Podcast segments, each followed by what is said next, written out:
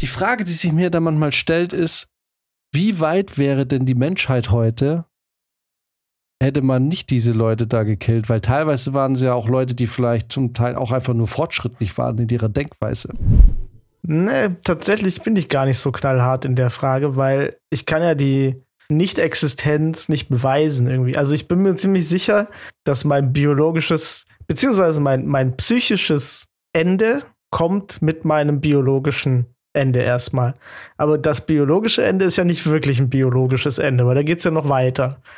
Dann wird mein Körper verwertet in der Welt aus, auf irgendeine Weise, ne? Dein Leben wird rückblickend nochmal beurteilt und wenn du ein gutes Leben geführt hast, dann kommst du dahin und wenn du ein schlechtes Leben geführt hast, dann. Also, aber warum glaubt man das so bereitwillig dran? Ich bin, ich glaube, es funktioniert halt, weil dir vor allem damals so extrem viel Schlechtes widerfahren ist, ne? Enteignung oder du hast ja nichts zu melden gehabt.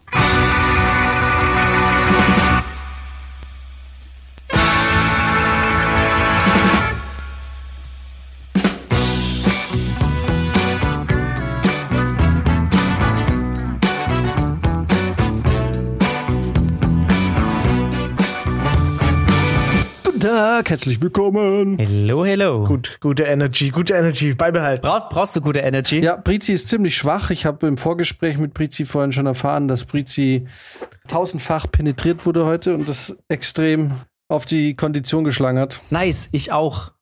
Ja, aber du wurdest anal penetriert, Brizi wurde an seinem Oberarm penetriert. Genau. Stimmt. Jeder auf seine Weise. Ja, stimmt, man sieht's noch. Dein, dein Arm ist noch hier äh, eingewickelt, oder? Ja, stellt sich raus, heutzutage kriegt man Kompressen äh, und nicht mehr nur so eine dämliche Frischhaltefolie um den Arm, wo dann alles raussuppt über Nacht und so. Ist es jetzt aber fertig? das ist fertig. Oder ja. musst du nochmal? nee, also Okay, ich, bist du zufrieden? mega. Äh, wirklich sehr Okay. zufrieden, muss ich schon sagen. Also ich habe ja extra jemanden gesucht, der so Schraffierungen kann, so dass es so ein bisschen auf alt gemacht aussieht, dass es so so Materialität kriegt, dieses äh, so der ganze Umhang und so. Ist richtig gut geworden. Also da habe ich mir den richtigen rausgesucht auf jeden Fall. Nice. Mal, mal sehen, wie es dann aussieht, wenn es verheilt ist, ne? Ich habe genau ein Tattoo und äh, pff, ja, das lief leider nicht so gut. es ist nicht hässlich, hässlich, aber ich dachte immer, ich habe einfach zu viel Miami Ink damals gesehen. Und ich dachte, ich komme da in einen Tattoo-Shop und sage, ich habe da eine Idee Mhm. Und hier mach was Geiles. So, und ich dachte, mein Mindset war so, jeder Tätowierer wird's voll abfeiern, wenn da jemand kommt und sagt, benutz meinen Körper als Leinwand. Aber nein, es sind tatsächlich, ich habe dann festgestellt, Miami Ink sind einfach sehr gut bezahlte Tätowierer, die für diese Sendung sehr viel Geld bekommen. Und wenn du in den handels handelsüblichen Tattoo-Shop gehst und sagst, ich habe hier eine Vorlage, können wir die geil machen, in der Regel du genau die Vorlage tätowiert kriegst mit ein, zwei Schattierungen mehr. ja, genau. Okay. Und wäre mir das so bewusst gewesen, hätte ich vielleicht noch mal ein bisschen länger nach einer geileren Vorlage geguckt. Ja, wir, wir hatten das Thema heute tatsächlich auch beim Tätowieren. Ähm, der, der Tätowierer meinte auch, die meisten Tätowierer sind wirklich einfach Kunsthandwerker. Das ist Mhm. weniger so, dass das alles so verkappte Künstler sind, die jetzt irgendwie unbedingt sich austoben wollen. Das machen die, wenn dann im Vorfeld und dann auch am iPad. so, wo du es Mhm. wieder löschen kannst und so. Ja, und kostet natürlich auch einen Haufen Geld wahrscheinlich dann mehr. Ja, das war jetzt schon auch teuer. Ich, ich bin immer noch am überlegen, ob ich mich irgendwann mal noch mal tätowieren lasse oder nicht. Oder ob ich das Tattoo, was ich habe, noch mal verschönern lasse. Aber das ist schon interessant, Jan, weil du hast ja nur eins, richtig? Mhm. Weil ich hatte das Gefühl, dass das wirklich auch ein krass süchtig machendes Ding ist. Also so jeder, der irgendwie damit angefangen hat, der hatte quasi das gerade frisch gestochen und war schon so in dem Modus geil. Oh, ich glaube, ich brauche ich brauch bald das nächste. So. Ne? Mm, Ja, also direkt nach dem Tattoo hatte ich auch Bock und da war mir klar, ich werde irgendwann mal den anderen Arm noch machen, dass es Mhm. symmetrisch ist oder so. Aber dann war der Moment irgendwann vorbei und mein Problem, was ich habe, ist, ich weiß ja jetzt ungefähr, wie es läuft beim Tätowieren. Das bedeutet, ich brauche eine richtig geile Vorlage und ich bin einfach zu faul, mir auch nach einer Vorlage umzuschauen. Also, Ja. und die Tattoos, die ich gerne hätte, sagt einfach jeder Tätowierer und alle mache es nicht. Mhm. Es ist scheiße. Wegen Und den Körperstellen oder wegen dem Motiv? Nein, ich hätte voll gern, ich würde gern, ich hätte ja gern das Tattoo, was ich habe, würde ich gern verschönern und so einen Kosmos noch machen. So ein bisschen, ich weiß, ist jetzt nicht das super krasseste Tattoo, aber ich hätte gern diesen Wasserfarbeneffekt und wirklich jeder, auch die Tätowierer sagen, mach nicht diesen Wasserfarbeneffekt. Ich habe nicht Mhm. verstanden, warum man das nicht macht, aber alle ausnahmslos haben mir bisher davor abgeraten, Wasserfarbeneffekt zu nutzen. Vielleicht wäscht es dann wirklich und dann sieht es irgendwann immer geil aus, ich weiß nicht, und dann hast du vielleicht nur so einen Farbklumpen. Ja, ja irgend, irgendwann laufen die Farben ein bisschen zusammen, auf jeden Fall. Ja. Und äh, jeder sagt, tu es nicht und Ja. ich hätte es gern gemacht und jetzt weiß ich nicht, was ich machen soll. Mhm. Ja, Und äh, Brizi zum Beispiel hat ja so klassische Tattoos eigentlich ja. und ist irgendwie auch nicht so meins. Also ich hätte schon gern irgendwie, weiß ich auch nicht, bisschen Azi-Fazi. Ja. aber auch nicht so tribal-mäßiges Zeugs. Das Mhm. ist sowieso auch nicht so irgendwie so. Manche haben einfach nur ganz schwarze Ringe oder so, weiß auch nicht um die Arme. Es ist halt so, also ich, ich lebe das ja auch nicht. Ich muss auch sagen, bei mir ist es halt irgendwie auch so beruflich jetzt aktuell sowieso. Will ich auch nicht so ein tätowierter, voll tätowierter Typ sein. Ja. Weil Mhm. man hat ja irgendwie auch Kundenkontakt und irgendwie. ja. Also ich bin jetzt im Nachhinein, ha? Aber du bist ja auch der Kreative, oder? Die, die Kreativen, Ja, eben, da dachte ich mir auch, das könnte mir aber auch reinspielen. Ja, müsste ich mir aber auch einen Hals tätowieren. Aber dann muss ich sagen, ich bin 35 Jahre alt, aber fürchte mich immer noch vor dem Urteil meiner Mutter. ja, gut. Ich auch. Ich auch. Das heißt, also, I don't know.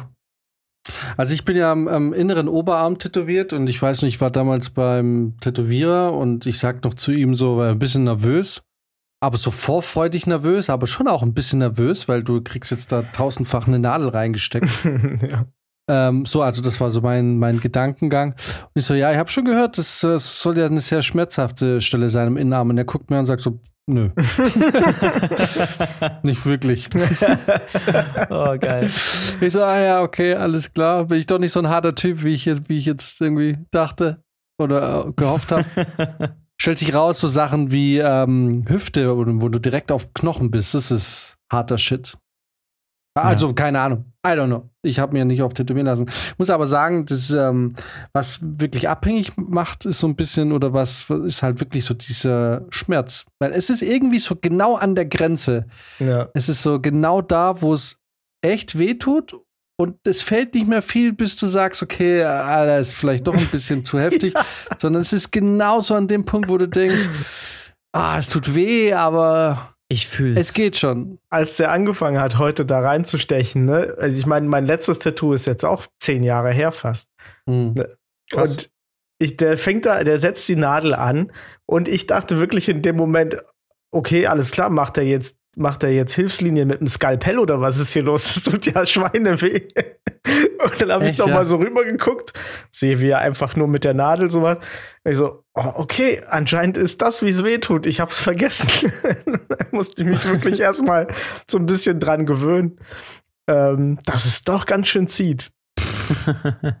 Worüber ich eigentlich heute mit euch reden wollte. Und zwar, wisst ihr, habt ihr schon mal gehört von Gerichtskämpfen im Mittelalter? Trial by Combat oder wie? sozusagen. Und zwar bin ich letztens durch Zufall auf die sogenannten Gerichtskämpfe gestoßen aus dem Mittelalter, in dem das Gericht in seltenen Fällen entscheiden konnte, wenn sich Ehemann und Ehefrau bei einer Sache nicht einig waren. Was auch immer. Dann gab es immer, war es vielleicht auch Scheidung, ich weiß es nicht.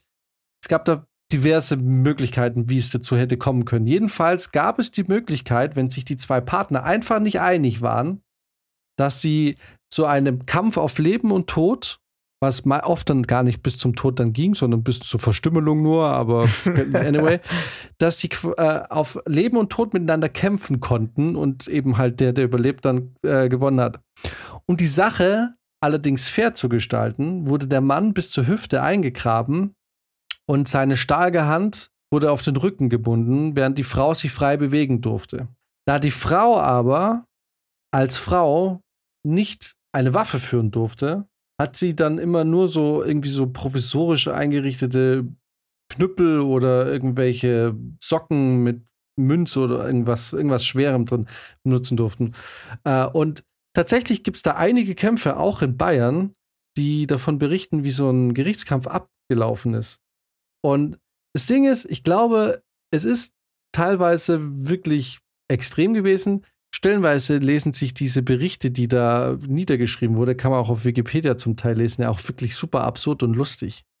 Wenn du dann irgendwie liest, dass die Frau versucht, von hinten an ihren Ehegatten ranzukommen, um ihn von hinten zu erwürgen und er greift sie aber doch noch und schmeißt sie nach vorne. Und wie gesagt, die meisten Kämpfe sind gar nicht tödlich geendet, aber es hat schon sein können. Weil äh, was zum Beispiel auch möglich war, hätte, wenn die Frau genug Geld hatte, hätte sie sie auch jemanden, einen quasi einen professionellen Duellisten anheuern können, der an ihrer Stelle gegen den Mann gekämpft hat, wo ich mir irgendwie dachte, wie fucking unfair ist das denn? Du bist jetzt irgendwie im Kampf gegen deine Frau. Und ich verstehe natürlich, dass es ungerecht ist und deswegen ist es vielleicht auch ganz nachvollziehbar, dass der Mann ein Handicap bekommt. Aber auf einmal hast du es da mit einem kampferprobten Duellisten zu tun. Aber waren die Männer dann immer noch gehandicapt oder war das dann wenigstens Nein, dann war es schon fair. Also so fair, wie es halt geht, wenn du gegen einen ausgebildeten Soldaten kämpfen musst. Mhm.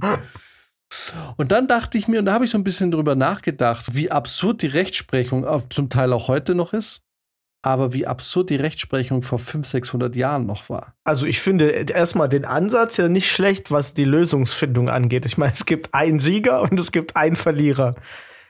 Du hast, du hast relativ schnell deine Lösung.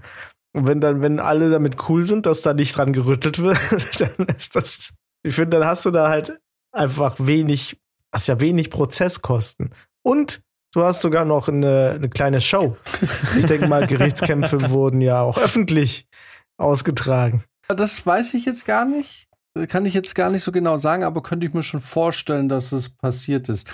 Aber soll ich euch mal einen kleinen Auszug schicken, wie man sich so vorlesen, wie man sich so einen Gerichtskampf vorstellen kann? Ja. Bitte. Also ich lese ja auch gerade mitten am Marktplatz der Stadt, wo sich heute der Marienplatz befindet, also in München, prallten am 4. Februar 1370 die Schwerter zweier Ritter aufeinander. Für den Schwaben Theobald Gies von Gießenberg, wie passend, und für Seitz von Altheim, seinem Kontrahenten aus Bayern, stand an jenem Tag viel auf dem Spiel. Zwischen aber zwei Ritter. Ja, die wollten aber auch beide ihre Unschuld beweisen. Also ist offiziell ist das auch ein Gerichtskampf. Ja, genau. Also das aber genau, aber die lustig, also in Anführungszeichen, die skurrilen sind dann halt die zwischen Ehemann und Ehefrau. Ich lese euch mal vor, weil ich bin mir ziemlich sicher, dass äh, unser Schwabe damals einen sehr viel ehrenhafteren Kampf geführt hat als das, was ich euch jetzt vorlese, wenn da zwei völlig kampfunerprobte Menschen und auch so, wenn da auch so viel Hass mit dabei ist. Pass auf, ich lese euch nicht alles vor, aber auf Wikipedia gibt es eben Illustrationen und da wird dann auch so ein bisschen beschrieben, wie der Kampf sich so, wie das so ablief. Hier hat sie einen Schlag geführt. Nun hat er den Schlag pariert und aufgefangen und will sie zu sich ziehen und bezwingen. Da hat er sie zu sich gezogen und unter sich geworfen und will sie würgen. Da hat sie sich entzogen und versucht, ihn zu würgen. also man merkt, es ist ein ständiges Hin und Her zwischen, äh, wer wirkt wen. Hier hat sie ihn auf den Rücken gelegt und will ihn würgen und aus der Grube ziehen. Da hat er sie zu sich gezogen und wirft sie in die Grube. Also es ist ein heilloses Durcheinander. Da schlägt er sie vor die Brust, da hat sie ihm den Schleier um den Hals geschlungen und will ihn würgen. Da hat sie ihn am Hals und an seinem Zeug gefasst und will ihn aus der Grube ziehen. Also das sind alles so Illustrationen. Ähm, man merkt, es ist, ein, es, ist, es ist kein sehr durchdachter und gekonnter Kampf, aber ich kann mir schon vorstellen, hier und da sind vielleicht mal doch dann tödliche Schläge gefallen. Aber ich meine, es ist einfach so skurril. Zu sagen, okay, hier wären sich zwei nicht einig, kämpft einfach, kämpft es aus. Also, mich würde ja interessieren, wie so der Nachgang. Das könnte man jetzt im Nachhinein sagen, das war eigentlich eine gute Sache, weil der, der Recht bekommen hat durch seinen Sieg, dem ging es danach sehr gut. Der hatte nur Recht. Der hatte einfach nur Recht. Ne? Der hatte ja. sonst nichts. Ja, und, und ich frage mich halt so ein bisschen, also worum ging es da teilweise? Und ich meine, nach so einem Kampf ist wahrscheinlich die Ehe dann vorbei oder, oder geht es dann einfach weiter und der eine hat du jetzt halt recht dass, gehabt? Dass es da so Momente gibt, wo die eine, wo sie ihn wirkt und sie schauen sich nur mal in die Augen und merken, hey, da ist ja doch noch was. ja, genau. Und dann so. wirft er sie über sich und wirkt sie und denkt sich so, mein Gott, irgendwie. Ja. Sie ist wunderschön. Es macht schon Spaß, sie zu wirken. Ich würde sie gern für den Rest meines Lebens weiterwirken. Weiß nicht. Also ja. ich sag mal so, bei den Streits, die ich schon mit meiner Freundin hatte, frage ich mich auch manchmal, wie geht's denn dann eigentlich weiter? Also, so wie das sich jetzt liest, klingt es sehr, sehr lustig. Ich frage mich, ob es dann in echt auch manchmal sehr lustig gewesen sein muss, weil, also da müssen ja bestimmt auch Kämpfe dabei gewesen sein, äh, die sich nicht nur lustig lesen, sondern die auch wirklich einfach saukomisch gewesen sein müssen, weil das so bescheuert war, wie die da kämpfen. Da kannst ja, du ja auch nicht ernst bleiben. Ne? Also, genau, für Außenstehende natürlich. Die, für, für, die, für die Paare ist es bitterer Ernst. Da geht es dann um alles. Na, ich glaube nicht, dass es lustig ist. Weil ich glaube, wenn man es jetzt so liest, klingt es lustig, aber ich glaube, wenn du jetzt da wirklich an einem Marktplatz stehst und für die geht es ja um Leben und Tod. Also der, der beide haben ja die feste Absicht, dem anderen zumindest mal wirklich schweres körperliches Leid zuzuführen.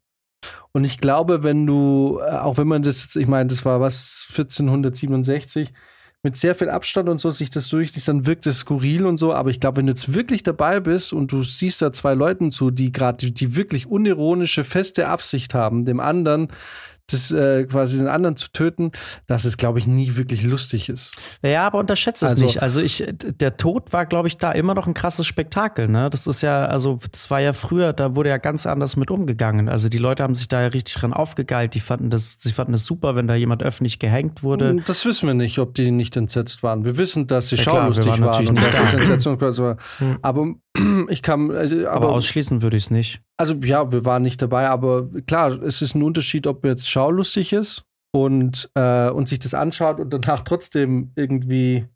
Also ich kann mir schon vorstellen, dass bei solchen Geschichten, dass das mit den Leuten ja trotzdem was gemacht hat und dass jetzt wahrscheinlich nicht die Leute so abgebrüht waren. Und zum Beispiel bei Gladiatorenkämpfen, da glaube ich, war die ganze, die ganze Stimmung sowieso eine ganz andere. Ne? Weil da hast du das wirklich eher so als professionellen Sport betrachtet. Also da kann ich mir vorstellen, dass das, weil da wurde es ja aufgebaut wie eine Show. Mhm.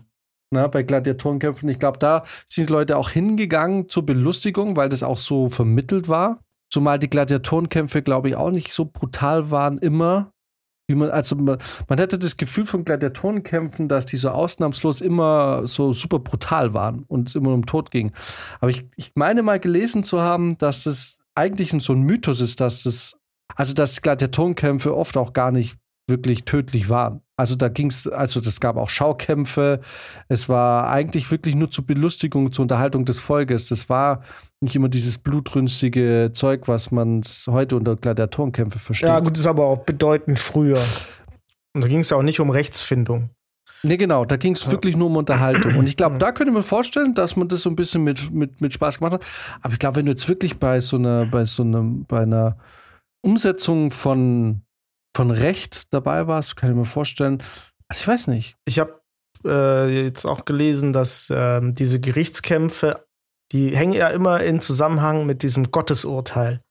Also du hast quasi diesen Kampf ausgetragen vor den ganzen Leuten, wie Herzog und weiß der Geier, alle, die halt wichtig sind. Aber wichtigstes Element ist, dass du das auch vor Gott austrägst und sozusagen dadurch, dass du gewinnst, hat Gott dir die Erlaubnis gegeben zu gewinnen und weißt du, so ist. So ja. war ja die, die Dings da. Deswegen kann ich mir schon vorstellen, dass das so richtig, so ein richtig ernstes Prozedere auch ist, weil da mit Gott hat man, glaube ich, nicht so Faxen gemacht in der Zeit. Wer hat Jehova gesagt? Was wir auch aus das Leben des Brian kennen, zum Beispiel. Ist hier etwa Weibsvolk anwesend? ja, das stimmt schon. Es hängt natürlich, es hängt natürlich schon, äh, ja, mit dem Glauben auch viel zusammen, ne? Aber dennoch, ich habe das Gefühl, also die hatten einfach generell ein ganz anderes und natürlich sehr gestörtes Verhältnis zum Tod. Ne? Also das war, ich glaube, das ist für uns heutzutage viel, viel krasser und schlimmer, so ein Ableben von den Menschen. Und, und da war das, glaube ich, in vielen Teilen dann doch noch auch beiläufiger und also da hatte das, glaube ich, in manchen Teilen nicht so eine, eine, Ernsthaftigkeit, beziehungsweise war völlig legitim, dass wenn jemand Scheiße gebaut hat, dass er dann auch dafür hingerichtet wird. Ne? Was, was ich halt total witzig finde, ist, dass da erst, also gegen, gegen Ende des Mittelalters, ähm, erst Methoden zur Wahrheitsfindung überhaupt entwickelt wurden. Das muss man ja eigentlich sich auch mal aus, auf der Zunge zergehen lassen. Ne? Das war halt die Methode, die die benutzt haben. Und dann kam man irgendwann später mal drauf, naja, wir könnten auch so Zeugen befragen. und mal die anderen Leute befragen. So. Und witzigerweise hat das ja, hat das die Inquisition äh, vorangetrieben. Also die neue Methode, Zeugen zu befragen und zu foltern. Äh, aber insgesamt finde ich, ist es schon witzig irgendwie. Also so im Nachhinein ähm, zu sehen, dass natürlich die, die ganze Rechtsfindung oder Wahrheitsfindung überhaupt noch einfach nicht, nicht weit war. Ja. Äh, Ja, weil ich glaube tatsächlich einfach, das im Endeffekt auch keinen interessiert hat. Ja, Weil im Endeffekt auch bei, bei der Hexenverfolgung, wo ja die Wahrheitsfindung darin bestand, dass äh, also ich hab's jetzt, das ist ein Thema, was jetzt gerade spontan entsteht. Erschießt mich, wenn ich jetzt komplett falsch liege. Und vielleicht ist es auch ein Mythos aus Film und Fernsehen, aber war da nicht die Wahrheitsfindung die, dass die in den Fluss geworfen wurde und wenn sie aufgetaucht ist, war es eine Hexe? ja, Also ja. war das der Beweis und wenn sie nicht mehr aufgetaucht ist, war sie keine Hexe und war ein Genau. Mensch. Das bedeutet, die Wahrheitsfindung wurde dann durch den Tod, also die Wahrheitsfindung hat für die Person, um die es ging, eigentlich keine Relevanz mehr gespielt. ja, Also. Ja. ja. so, also die, die es betroffen hat, die hat da eigentlich nicht mehr so wirklich viel von dieser Wahrheit gehabt. Ja. Und da ist halt die Frage, und da sind wir jetzt natürlich dann auch wieder schnell bei der Kirche. Und bei, und ich meine, die Kirche hatte natürlich damals einen riesen Einfluss, aber die Frage ist halt, und eigentlich ein, gutes, ein guter Einwand mit der Wahrheitsfindung, war sie wirklich, also wollte man überhaupt die Wahrheit finden oder wollte man das Volk bei, also bei Stange halten im Sinne von einschüchtern? Mhm. also dass da niemand auf blöde Ideen kommt, oder besänftigen. Oh, die Ernte fällt aus. Äh, oder es ist zu warm oder was weiß ich oder sonst was. Ja. Ähm, also bist du ja plötzlich als regierende Instanz, sagen wir mal die Kirche oder als König oder sonst was, gehen wir mal von der Kirche aus, in Erklärungsnot. ja. Ja, also wenn unser Gott, den wir hier alle anbeten, es so gut mit uns meinen würde, warum kommt jetzt kein Regen? Also ist es halt am einfachsten, irgendjemand zu nehmen und zu sagen, der da hat Schuld oder die da hat Schuld. Und wenn wir die jetzt verbrennen, dann wird alles gut. ja. Also ich meine, wenn die Kirche für eins bekannt war in der Zeit, dann, dass sie überhaupt gar kein Interesse an der Wahrheit hatte. Oder zumindest nicht die Wahrheit, die nicht von ihr aufgestellt wird, ne? Oder wurde. Genau, sie hatte ja die absolute Wahrheit. Und das führt uns ja auch zum Beispiel dazu, eben auch dann zu sagen, naja gut, wie führen wir denn, also wie macht man denn die Leute ehrfürchtig vor unserer Wahrheit? Ja, Und was ist unsere Wahrheit? Unsere Wahrheit ist, halt dich an unsere Regeln, weil wir sprechen ja nicht für uns, sondern wir sind ja quasi nur Übersetzer von ja. dem, was ein übergeordnetes Wesen sagt, weil sonst erwartet dich ja eigentlich noch viel, viel Schlimmeres. Weil wenn man es genau nimmt, ist die ganze Chose, die wir hier gemeinsam am Laufen haben, ja eigentlich nur das Vorspiel zu dem, was danach kommt. Also das ist hier das Warm-up, Freunde. Und wenn ihr euch hier nicht an die Regeln haltet, ja dann wird es entweder richtig, richtig scheiße für euch oder wenn ihr euch an die Regeln haltet, wird es richtig, richtig gut. Problem ist nur, die Regeln sind richtig, richtig kacke für euch. Das bedeutet, so oder so habt ihr verkackt. ja. Ihr könnt Ja, euch aber absolut. noch rauskaufen, wenn ihr wollt. Ja. Aber das stimmt, die, diese Wasserprobe und äh, es gab doch auch so, wo du aus einem kochenden Wasser, Kessel, musstest du irgendwas rausholen. Du musstest einen Ring rausholen oder so. Und dann war so, wenn deine Wunden schnell verheilt sind, dann warst du eine Hexe oder warst mit dem Teufel im Bunde. Und wenn sie halt nicht verheilt sind, dann warst du halt ein Normalo. War halt auch nicht sehr angenehm. Äh, Es ist, es ist so verrückt, weil wie kommt man denn auch so? Also, das würde mich mal echt interessieren. Leider überhaupt gar keinen Bezug zu Leuten, die da sich wirklich gut mit auskennen, weil wie kommt man denn zu so einer Lösungsfindung? Ja, Genius. Also es ist ja Zirkelschlüsse. Das ist ja, es ist ja eine, eine besondere Form der, der, der die Logik auszutricksen eigentlich. Mhm. Im ist Zweifel schon- gegen den Angeklagten. Und, und verrückt ist, die Frage, die sich mir da manchmal stellt, ist, wie weit wäre denn die Menschheit heute, hätte man nicht diese Leute da gekillt? Weil teilweise waren sie ja auch Leute, die vielleicht zum Teil auch einfach nur fortschrittlich waren in ihrer Denkweise. Kennt ihr zum Beispiel den Fall von dem Typen, das habe ich letztens mitgekriegt, der, ich weiß den Namen nicht. Ich, ich weiß, jetzt gibt es wieder böse, böse Nachrichten, weil ich den Namen nicht weiß. Aber von dem Typen, der irgendwann mal gesagt hat, Leute, es ist vielleicht ganz gut, wenn ihr Kinder entbindet, euch vorher die Hände zu waschen. Ja. Dann sterben vielleicht auch nicht so viele daran. Und der wurde Zeit seines Lebens, wurde der dann geächtet und auch, glaube ich, kerkert und so und äh, hat aber eigentlich von seinem Gedanken her war er seiner Zeit so viel voraus und es hätten so viele Menschen nicht sterben müssen, hätten die Leute eben halt auf ihn gehört und gesagt und äh, akzeptiert oder den, den, sich mit dem Fakt beschäftigt, dass wenn man sich die Hände wäscht, bevor man Kinder entbindet, sehr viel weniger Infektionen stattfinden. Mhm. Und äh, teilweise die Leute auch davor noch an Leichen gearbeitet haben, sich nicht die Hände gewaschen haben und dann Kinder entbunden haben. Und ähm, der wurde geächtet und Ding, weil natürlich hätten die gesagt, ja, das stimmt, hätten sich diese ganzen Ärzte ja tausendfach die Tote auf ja. ihr Gewissen schreiben müssen. Ne? In dem Moment, in dem du das akzeptierst und anerkennst und sagst, ja, stimmt, wenn wir uns jetzt alle die Hände waschen, dann sterben die nicht, müsstest du ja auch dir eingestehen, dass die 300 Frauen, die, die du in Zeit in deiner Karriere, die während der Geburt gestorben sind, womöglich an deiner Inkompetenz gestorben sind. Na, müsstest du ja eingestehen. Und bevor du das tust, sagst du lieber, mhm. na, der Typ, der spinnt, ihr müsst ihn wegsperren. So, und worauf ich hinaus will, ist, wenn man dann damals, da gab es bestimmt die ein oder andere Person, die gestorben ist, weil sie vielleicht der Zeit voraus war und nicht so ganz in, das, in, das, in die Weltanschauung der Leute gepasst hat, aber eigentlich voll progressiv gewesen wäre mhm. und einfach dann weggekillt wurde und man so schön im dunklen Mittelalter noch ein bisschen abhängen durfte, bevor da mhm. mal ein mhm. bisschen Licht durchgescheint ist. Also ich, ich finde, der Max sollte jetzt mal raten, wann das mit dem Händewaschen ein Thema war. Wahrscheinlich ist es noch gar nicht so lange her. Dann sage ich jetzt mal vielleicht sowas wie im 16. Jahrhundert. Das, das nochmal? Ich würde aber sagen, ich würde schon mal sagen, kalt. kalt, okay. Ja, lass es uns bitte nicht so lange in die ja, Länge komm, ziehen. Hau einfach ähm, raus. Hast du, du hast, äh, also genau, also um das nochmal kurz aufzuklären, einfach zu der Vollständigkeit halber. Es handelte sich dabei um Ignaz Semmelweis und tatsächlich war das äh, Mitte des 19. Jahrhunderts, als diese ganzen Geschichten passiert sind.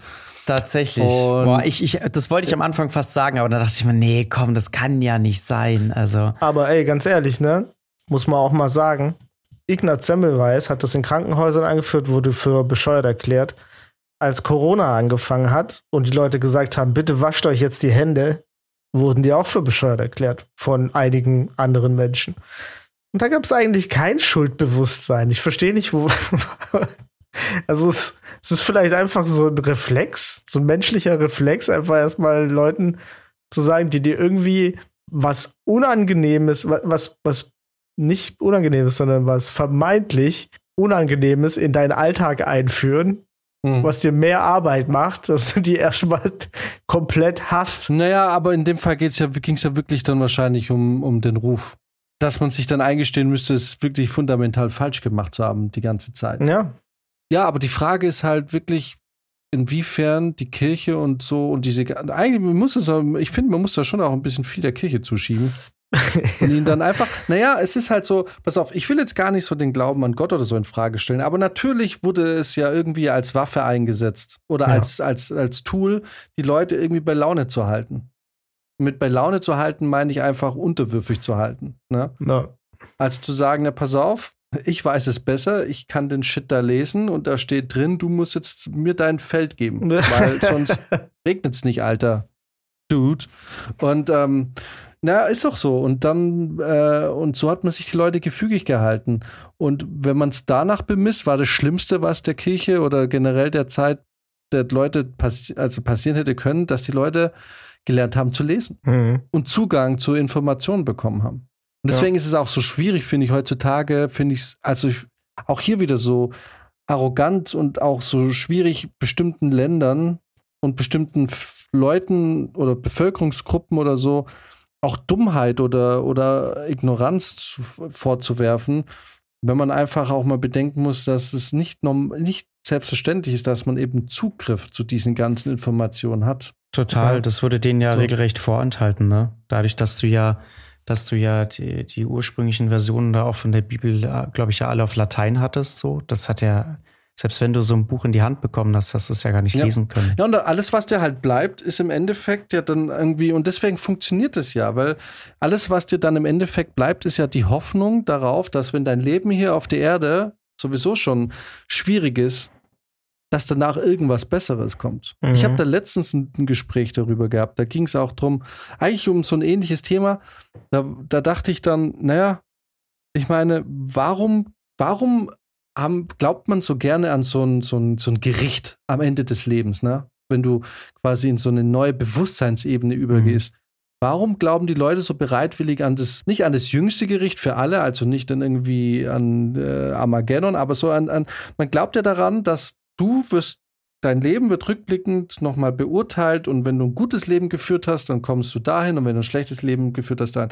Also, aber warum glaubt man da so bereitwillig dran? Ich bin, ich glaube, es funktioniert halt, weil dir vor allem damals so extrem viel Schlechtes widerfahren ist, ne? Enteignung oder du hast ja nichts zu melden gehabt. Auch heute noch. Heute sagen ja die Leute auch noch so, ja, irgendwann kriegt er noch sein Fett weg. So, man muss sich ja irgendwie auch Leute, die sich scheiße verhalten, und man sagt dann oft so, naja, irgendwann kriegt er auch noch seine Rechnung. Und das ist doch nichts anderes als so ein Mechanismus, der dazu führt, dass du nicht einfach komplett die Lust am Weiterleben verlierst, weil wo du irgendwie sagst so, naja, er ist ein Arschloch oder sie, und er benimmt sich daneben, aber irgendwann kriegt er auch noch seine Rechnung. Einfach quasi dieses Wissen für sich oder die Hoffnung, dass die Unfähigkeit von mir, diese Ungerechtigkeit, die von dieser Person ausgeht, irgendwas entgegensetzen zu können, die wird durch eine Instanz, die sehr viel höher ist als ich und die auch nicht bestechbar ist und die quasi erstmal neutral ist, die wird irgendwann nochmal darüber richten. Und dann kriegt der auf jeden Fall auch sein Fett weg, so, ne? So, das ist doch irgendwie so ein Hoffnungsding, ja. dass das irgendwie kommt. Aber wenn das nicht wäre, dann wäre es doch eigentlich, dann ist es zumindest auch vor allem in der damaligen Zeit doch total deprimierend. Da ist ein Typ, der kann sich aufführen wie ein Arschloch und es passiert aber einfach nichts. Mhm. Und du bist ein rechtschaffender Mensch und dir wird äh, widerfährt die ganze Zeit nur übel. Und natürlich hältst du dich doch, dann greifst du doch den an oder hältst dich an dem Gedanken, okay, ich bin rechtschaffender Mensch, hier auf Erden passiert mir jetzt nichts Gutes deswegen kommt vielleicht danach was besonders Gutes für mich. Mhm. Und er verhält sich wie ein Arschloch und deswegen kommt danach was besonders Schlechtes für mich. Das ist doch eigentlich so die ganze Philosophie gefühlt, die hinter der Sache steht, oder? Ja, ja, klar. Man versucht sich da selber auch so ein bisschen zu beruhigen, indem man quasi diese Verantwortung auch abgibt. Man kann es ja selber gar nicht ausgleichen, dass jemand anders, sag ich mal, das Karma irgendwann einholt. Ne? Aber für einen selber, das gibt einem diese Beruhigung in dem Moment zu wissen, okay, da, irgendwas wird schon dafür sorgen, dass derjenige das zurückbekommt, was er da zum Beispiel austeilt. Genau. Du, für dich, das war ja ein Fakt, so wie für uns ein Fakt ist, dass das Gras grün ist oder der Himmel blau. War der Fakt, dass danach irgendwie was weiterkommt. Und deswegen glaube ich schon, dass die Leute sich zumindest nach dem damaligen Zeitpunkt schon sehr viel auch mit ihrer eigenen Sterblichkeit auseinandergesetzt mhm. haben müssen, weil wenn du permanent erinnert wirst an einem Gottesdienst, dass da jemand kommt und, auf, und der wartet auf dich und vor allem, und da ist ja eigentlich der Zeitpunkt, an dem du stirbst, so ein, will man sagen, so ein X im Kalender, auf den alle hinarbeiten, wo dann irgendwie auch sagen, so, ja gut, dieser Tag, der kommt und dann kommt halt diese berühmte Rechnung. Ne? Ja. ja. stimmt. Ich meine, die sind halt auch nur 40 mhm. geworden oder so, ne? Ich glaube, dass man sich früher sehr viel mit dem Tod, weil er eben auch so, so allgegenwärtig war, sich beschäftigt hat, werden wir das heute schon ein bisschen mehr verdrängen, weil heute ist unser Modus ja eher so, was, ich bin 60, ich will es jetzt noch mal voll wissen, was ja auch so ist, naja, ja. weil du mit 60 natürlich voll fit bist. Ich habe letztens mal gelesen, dass, und es kommt einem doch immer so vor, als wären die Leute früher, als hätten die so viel älter ausgesehen. Mhm. Also du guckst die Bilder an aus den 70ern und dann guckst du an und denkst so, ja, der ist locker Ende 30, dann ist der irgendwie Ende 20. Ja. Und denkst du, der sieht mhm. älter aus als ich, wie kann der so? und dass es äh, tatsächlich gar nicht so ein Hirngespinst ist, sondern dass die Leute tatsächlich einfach jünger aussehen heute. Ja. Und sich einfach jünger halten. Ich meine, das kann ja auch nicht anders sein, wenn die Leute plötzlich 100 werden. Dann ist ja nicht so, dass die einfach alle aussehen wie Mumien, sondern das verschiebt sich ja alles ein bisschen nach hinten. Naja. Ne? Also es kommt einem nicht nur so vor, sondern es ist tatsächlich so, dass die Leute früher einfach älter ausgesehen haben. Mhm. In dem Alter, in dem wir jetzt zum Beispiel sind. Und das, oder in jedem Alter so ein bisschen. Genau, also ich denke tatsächlich auch, dass das ja ähm, der steigende Lebenserwartung, dass das ja nicht nur damit zusammenhängt, dass man einfach gleich schnell altert, aber einfach länger dann alt ist, sondern dass sich dieser ganze Prozess halt einfach verlangsamt. Ne? Das meinst du, glaube genau. ich, damit. Also genau, der ganze Prozess ist einfach ein bisschen äh, äh, verschoben. So. Und das bedeutet, wir sind jetzt wahrscheinlich mit Mitte 30 an einem Punkt, wo man vor, vor 60, 70 Jahren mit äh, Ende 20 vielleicht schon war oder so. Ne? Dass wir da vielleicht einfach jetzt schon in unserem Leben gegenüber anderen älteren Generationen schon fünf, sechs Lebensjahre gut gemacht haben. Wenn wir jetzt nicht rauchen und saufen und irgendwelche anderen Krankheiten haben. Opioidabhängig. Ja, oder irgendwie uns den ganzen Tag nur irgendwie äh, rohes Rindfleisch reinziehen, dann. Ähm, ich, hätte, ich hätte noch so eine, eine provokative Frage. Ja. Also denkt ihr, dass dadurch, dass wir jetzt den Tod eher so verdrängen, dass wir dadurch versuchen, oder dass viele Leute versuchen, sozial dafür, äh, sagen wir mal, unsterblich zu werden, also irgendwie einen, irgendwas zu hinterlassen, irgendwie, sei es ein Erbe oder sei es ähm, einen besonderen Impact auf Leute irgendwie zu hinterlassen oder YouTube-Videos, ja. Podcasts. Ich könnte mir vorstellen, dass es damit zusammenhängt, eben aus dem Grund, weil viele einfach nicht mehr an was danach glauben. Mhm. Und dass es nicht mehr, und ich denke, dass vor 600 Jahren dieses größte Ziel war, eben halt, dass nach dem Tod irgendwas Geiles auf dich zukommt. Ja. Und dass das heute nicht mehr so ist und weil uns dann damit bewusst wird, dass unser Leben in der ganzen, in der puren Masse an Mitmenschen, die wir auf diesem Erdball haben, äh, wir eigentlich, wenn wir weg sind, im Nichts verschwinden, dadurch der Drang entsteht, irgendwas zurückzulassen, was äh, an uns erinnert. Mhm. Die traurige Geschichte ist nur die, egal was du machst, wenn du nicht gerade Penicillin erfindest oder mit der halben Welt in den Krieg ziehst, ja. wirst du in 50 Jahren vergessen sein. Also wer zum Beispiel, ich dachte immer so, die Unsterblichkeit zu finden in Romane oder Filme oder so. Natürlich bleibt es irgendwie immer zurück, aber wer hat 1953 einen Oscar für die beste Regie gewonnen? ja. Weiß keine Sau mehr. Ne? Ja. Oder welches war der Bestseller-Hit 1954 oder so, ne? Also Ja. man kann dieses Wissen schon irgendwie auffordern, aber im allgemeinen Bewusstsein wirst du verschwinden. Ja. Außer du führst Krieg Ja, gegen und, ganz und Europa. also, aber ich habe auch das Gefühl, das wird auch mit, mit jedem Jahr immer schwieriger. Ne? Also ich glaube, wir hatten ja auch schon mal das Thema, dass es zum Beispiel in der heutigen Zeit einfach keine, keine Weltstars mehr gibt, die diesen Rang erreichen, den, sage ich mal, Künstler vor, von vor 30, 40 Jahren hatten. Ja, ich, ich denke auf jeden Fall schon, dass es, äh, ich glaube schon, dass es so ein bisschen damit zusammenhängt, dass wir eben halt, weil es ist natürlich schon so, wenn ich das Gefühl habe, hey, danach kommt ja eigentlich noch was Riesiges auf mich zu, dann, ähm, dann ist mir vielleicht mein Hier und Jetzt gar nicht mehr so wichtig. Vielleicht ist es ja hier wirklich nur so ein Warm-up. Und das, was danach kommt, ist zwölfmal geiler. Rizi, was denkst du denn, wie geht's bei dir? Du bist du jemand, von dir, der sagt, also es gibt ja verschiedene Theorien. Bist du jemand, der sagt, okay, ist komplett gar nichts? Oder bist du jemand zum Beispiel, der sagt, naja, ich glaube an, an, an dieses, ich glaube an die Thermodynamik, ich glaube daran, Mhm. dass Energie nicht verloren geht. Ich Mhm. gehe irgendwie, ich werde Erde und Humus und irgendwie bin ich in einem Kreislauf und wenn in 12 Milliarden tausend Jahren das Universum neu explodiert, dann komme ich da irgendwann wieder oder damit mit Glück kommen irgendwelche Teilchen wieder zusammen. oder glaubst du an, äh, also nicht, gut, die Frage braucht ihr nicht stellen, wir alle wissen, dass du es nicht tust. Aber bist du, äh, welche Fraktion bist Nee, du da? Tatsächlich bin ich gar nicht so knallhart in der Frage, weil ich kann ja die Nicht-Existenz nicht beweisen irgendwie. Also ich bin mir ziemlich sicher, dass mein biologisches, beziehungsweise mein, mein psychisches Ende kommt mit meinem biologischen Ende erstmal. Aber das biologische Ende ist ja nicht wirklich ein biologisches Ende, weil da geht es ja noch weiter. Dann wird mein Körper verwertet in der Welt. Aus, auf irgendeine Weise, ne? Also, sei es, ich werde Hummus oder sonst irgendwas. Man kann ja nicht sagen, was dann passiert. Ich kann, ich kann nicht sagen, sowas wie Seele oder sonst irgendwie würde es nicht geben, ich, weil ich es ja nicht weiß. Also es wäre der gleiche Fehlschluss für mich zu sagen, da ist was, wie wenn ich sage, da ist nix. D- deswegen aus der Nummer komme ich einfach nicht raus, bis ich es erlebt habe. erlebt in. Aber, aber du würdest, aber du würdest nicht sagen, also, also zum Beispiel, was, wo ich komplett raus bin, ist, man tritt nicht in eine neue Bewusstseinsebene. Das kann ich mir nicht vorstellen. Ne? Ich auch nicht. Max? Nee, kann ich mir auch nicht Ich vorstellen. meine, das Also Bewusstsein ist so sehr ans Gehirn geknüpft irgendwie und das ist ja dann aus. Ja, und vor allem, man müsste dann irgendwie an sowas wie eine Seele oder sowas glauben. Und das tue Ja. ich zum Beispiel gar nicht. Ich glaube aber, ich bin auch der Meinung, dass du halt, also dass der, der du bist, das ist vorbei.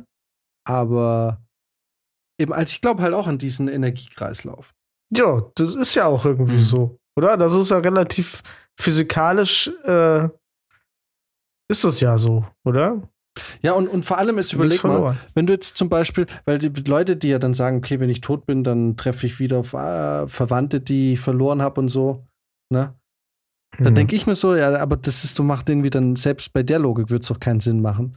Weil das würde ja bedeuten, wenn es sowas wie eine Seele geben würde, die dann freigesetzt werden würde, dann müssten ja alle, wenn du dann mit dem, weil ganz ehrlich, da, da, wärst du ja schon wahrscheinlich Millionen von Kilometer weit, weißt du, was ich meine? Also selbst da ja, war ja, ja schon die Wahrscheinlichkeit, dass man wieder aufeinander trifft, völlig unwahrscheinlich, weil du ja dann schon irgendwo im Äther abhängst und denkst so. Das geht dann nur dann wieder, wenn ja. es einen Gott gibt, der das gezielt wieder zusammenführt. Genau, wenn es einen Ort gibt, wo man sich trifft.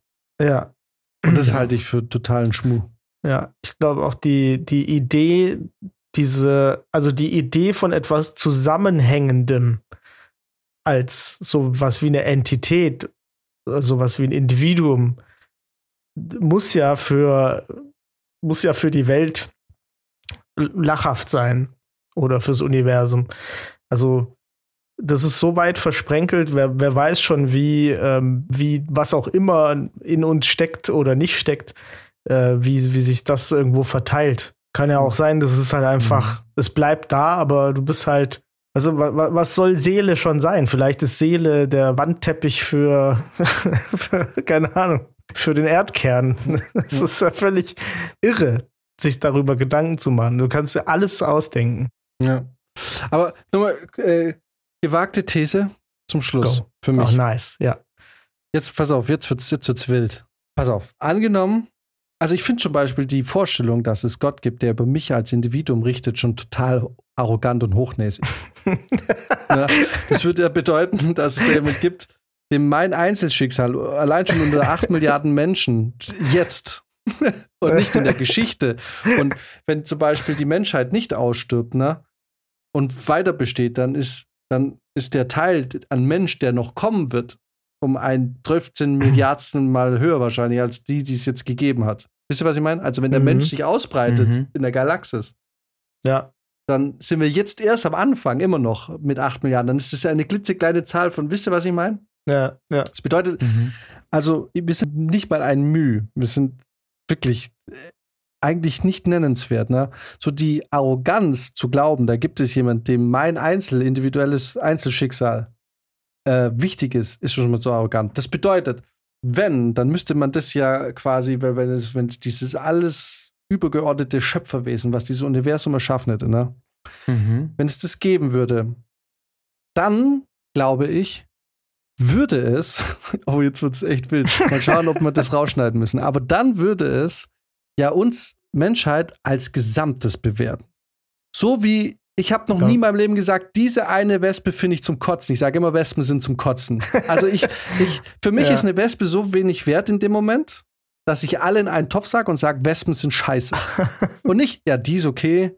Die war jetzt nicht so nett letzte Woche, deswegen wisst ihr. Das bedeutet, also ob ich jetzt Julius Caesar wäre und Europa belagern würde, oder ob ich Gandhi bin, wäre, macht ja dann in der Perspektive des Ganzen keinen Unterschied mehr. Also wisst ihr, was ich meine? Das bedeutet, wenn wir am Arsch sind, sind wir alle am Arsch.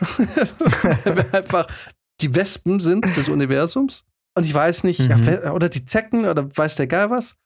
Oder wir kommen alle in den Himmel weil wir die Katzenbabys sind, wovon es halt ein, zwei Arschloch-Katzenbabys gibt, die, die die Möbel zerkratzen und beißen, aber alle anderen sind voll süß. Ja. Mhm. Das heißt, zu glauben, dass ich jetzt dieses äh, Special äh, Snowflake bin und wir alle individuell gestraft werden oder beurteilt werden, ist super arrogant und ein bisschen überheblich. Meine These. Ja, also ja, ich, ich stimme dir da eigentlich schon zu, weil je, je weiter du rauszoomst, desto weirder wird es eigentlich, dass äh, überhaupt irgendjemand interessiert, was hier passiert. Äh, aber ich glaube, dass zum Beispiel, ich gehe da so ein bisschen mit so einer Programmiererlogik ran. Weil, guck mal, stell dir mal vor, du, du baust einen PC. Du programmierst da jetzt eine KI rein. Und du stellst den PC einfach hin und lässt die KI machen. Und die KI ist programmiert darauf, sich zu in, in kleine, in kleinste Teile zu zersetzen und sich zu reproduzieren, weil ihr Lebensalter begrenzt ist. Also sie muss quasi, sie wird immer abgeschaltet, wird dann, muss sich neu reproduzieren, dann kommt wieder eine neue und dann geht sie wieder kaputt und so weiter. Es ist für diese KI nicht möglich, aus dem PC rauszukommen. Das heißt, die KI wird niemals ihren Schöpfer finden. Und das heißt wiederum, der Schöpfer kann schon lange weg sein. Das ist völlig egal. ne, vielleicht ist es so, dass, dass ich kann das ja, wie gesagt, ich kann es ja nicht 100% abstreiten, dass es sowas geben würde, falls es, äh, falls es einen Schöpfer gibt oder gab.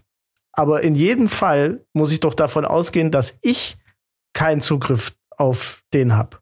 Und in, in, allen Fällen, äh, also in allenfalls kann der mal gucken.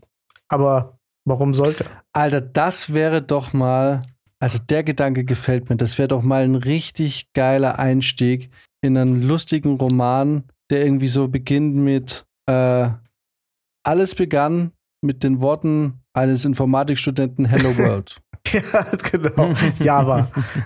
Java. Das ist doch eigentlich ein cooler Gedanke. Stell dir vor, stell dir vor, das alles hier ist, äh, ist, ein, ist ein Programmierprojekt aus einer ersten, aus dem ersten Semester von irgendwo. Hat man mal links liegen lassen, ein paar Bugs, bisschen aggressiv. Ja. Hier und da. Mhm. Ja. Und äh, das war eigentlich ein cooler Gedanke. Dass es äh, einmal programmiert wurde und dann ja, hängt es halt auf irgendeiner Festplatte ab und wir. aber das würde aber auch bedeuten, dass es dann wieder im Nichts endet. Anyway, wir werden es erst rausfinden. Wenn wir mal schauen, wer es als erstes von uns rausfindet. Wahrscheinlich wird er nicht die Chance haben, den anderen irgendwie mal noch was zuzuschicken, zu sagen, voll geil hier oder voll nicht geil hier. Äh, ich werde es versuchen. Und wehe, keiner von euch hat ein Ouija-Board. die Frage ist, ziehen wir es durch oder nicht? Ich krieg, mal, ich krieg langsam Gewissensbisse, aber irgendwie. Ich krieg so langsam Angst. Aber ich habe so, ich habe irgendwie so diesen Dickkopf, der sagt, ne. Wisst ihr das, wenn ihr Horrorfilme schaut und die Leute immer sagen, ich will da niemals einziehen, nie reingehen? Ich so, ich würde voll reinziehen, weil ich glaube ja nicht dran. Und das ist nämlich die Logik bei Horrorfilmen.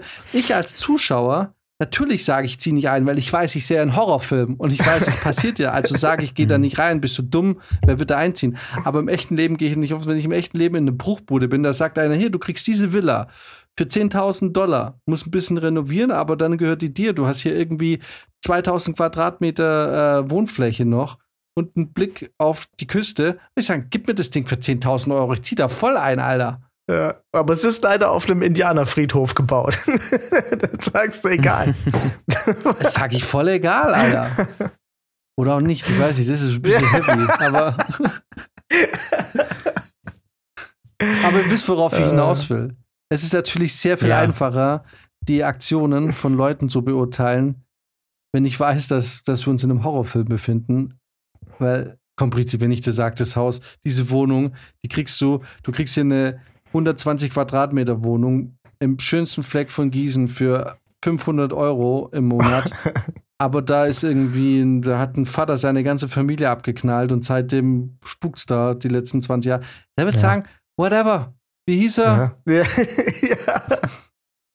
ja wirklich, würde ich, würde mich jetzt nicht, würde Hallo mich jetzt Ole. nicht davon abhalten. Wir müssen uns jetzt hier ein bisschen arrangieren. Ja, aber du würdest doch schon auch irgendwann an den Punkt kommen, wo, wo man dann so ein bisschen ins Zweifeln gerät, oder? Also wenn es jetzt dann wirklich irgendwie aus, kann ja völlig banalen Gründen sein, spooky wird oder so. Ich hab Schiss. Also, ja. glaub, also irgendwann habe ich das auch mal gehört, so dass, dass du rein theoretisch jeden Menschen an den Punkt bringen kannst, wo er dann doch auf irgendeine Art und Weise das Glauben anfängt, weil das ist ja im Prinzip ja das, ne, Dinge, die du dir nicht erklären kannst, die du vielleicht dann auch wissenschaftlich irgendwann nicht mehr erklären kannst. Das ist immer das, der Punkt, wo dann der Glauben wieder anfängt. Ja. Also ich, wenn das jemand gut kann, dann kann ich das bei mir selber. Weil, und das ist meine große Angst, wenn wir dieses Uja spielen, dass ich mich selber dann unterbewusst so verrückt mache, dass ich plötzlich anfange, dass es hier Knacken höre oder dass ich Dinge sehe. Wisst ihr, was ich meine? Also ich glaube mhm. nicht, dass ich heimgesucht werde von Geistern. Ich glaube aber, dass meine, und das ist das Problem, wenn man, glaube ich, viel Fantasie hat, dass ja. ich mich selber, ohne dass ich es weiß, mich so fertig mache, dass ich plötzlich ja. in den Wahnsinn getrieben werde, weil ich, das ist wie, ich bin ja auch so ein bisschen hypochondrisch ja. veranlagt. So, na, da habe ich mal einen Zwicken an der Stelle, die ich ein bisschen komisch finde und auf einmal wird es immer schlimmer und ich krieg's nicht weg. Und dann gehe ich zum Arzt und der Arzt sagt, mhm. nee, war alles gut und es ist weg. ja. ja, es ist halt in dem Moment, wo du dich so krass auf was sensibilisierst, ne, ähm, kann man sich da richtig mhm. verrückt machen. Also das in dem Moment, wo du irgendwie vielleicht was, was Gruseliges erlebt hast oder, oder irgendwie darauf aufmerksam gemacht wirst, dann kriegst du auf einmal jedes Knacken mit. Ne, und, und so kleine, ungewöhnliche Sachen, die dich normalerweise im Alltag überhaupt nicht jucken würden. Ne? Ähm, das kann sein, dass da irgendwie ein Rucksack umfällt, einfach aus dem Nichts. Und im, jetzt ohne Zusammenhang ist es das Normalste auf der Welt. Ähm, aber wenn du jetzt vorher irgend so ein Ouija-Brett gemacht hast, dann, dann drehst du auf einmal komplett durch. Deswegen. Mhm. Ja. Yeah. Ich glaube, in der griechischen Mythologie ist ja der Schlaf der kleine Bruder des Todes. Mhm. Und da würde ich jetzt gerne hingehen. In diesem Sinne. Macht das gut. In dem Pre-Death. Genau. Macht, macht es gut. Ciao. Jetzt so, jetzt so ein Jumpscare.